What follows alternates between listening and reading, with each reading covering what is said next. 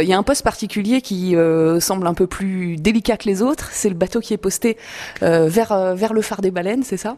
Oui. Alors le bateau qui va au phare des baleines, en fonction de la météo, il est content ou il est moins content.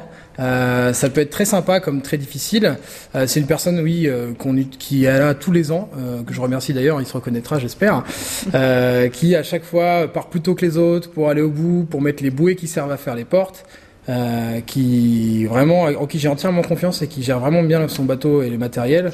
Donc euh, oui, on peut pas mettre n'importe qui au bout de l'île, euh, ça c'est sûr. Donc euh, s'il est plus là, j'avance un, lance un appel aux personnes qui veulent aider la SRR. On est toujours à la recherche de bénévoles.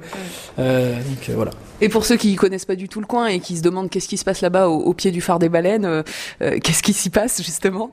Le, bout de l'île de Ré est, en, enfin, est vraiment à la, au carrefour entre la côte et l'île, entre autres. Donc quand le vent rentre ou dans le mauvais sens, ça peut vraiment bouillonner parce qu'il y a beaucoup de rochers dans tous les sens. Mm. Et ça peut vraiment être euh, très difficile à tenir en fait en termes juste de vagues et de clapots parce que c'est complètement haché, complètement cassé. Euh, c'est vraiment pas agréable à... parce que le bateau va rester stationné de 7h30 du matin à ça peut aller jusqu'à 20h dans le pire des cas. Donc c'est à dire qu'il reste euh, toute là pendant 12 heures, enfin 10-12 heures à se faire brasser dans les vagues au mouillage, c'est pas très très agréable.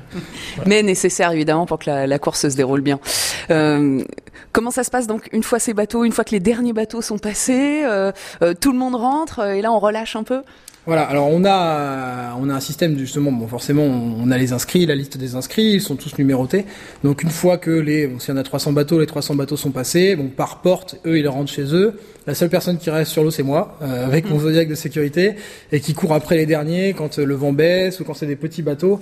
On est obligé de, bah moi en termes de sécurité, tout le temps que tous les bateaux ne sont pas rentrés à terre, on a un système de démargement avec des cagnards qu'on donne et des numéros. Donc à chaque fois que la personne remet le cagnard, on sait qu'elle est rentrée à terre. Mm. Euh, bah, si on n'a pas tous les cagnards, moi je reste sur l'eau jusqu'à trouver tous les bateaux et tous les cagnards manquants. Donc je mm. peux rester jusqu'à minuit s'il faut euh, pour garder tous les bateaux.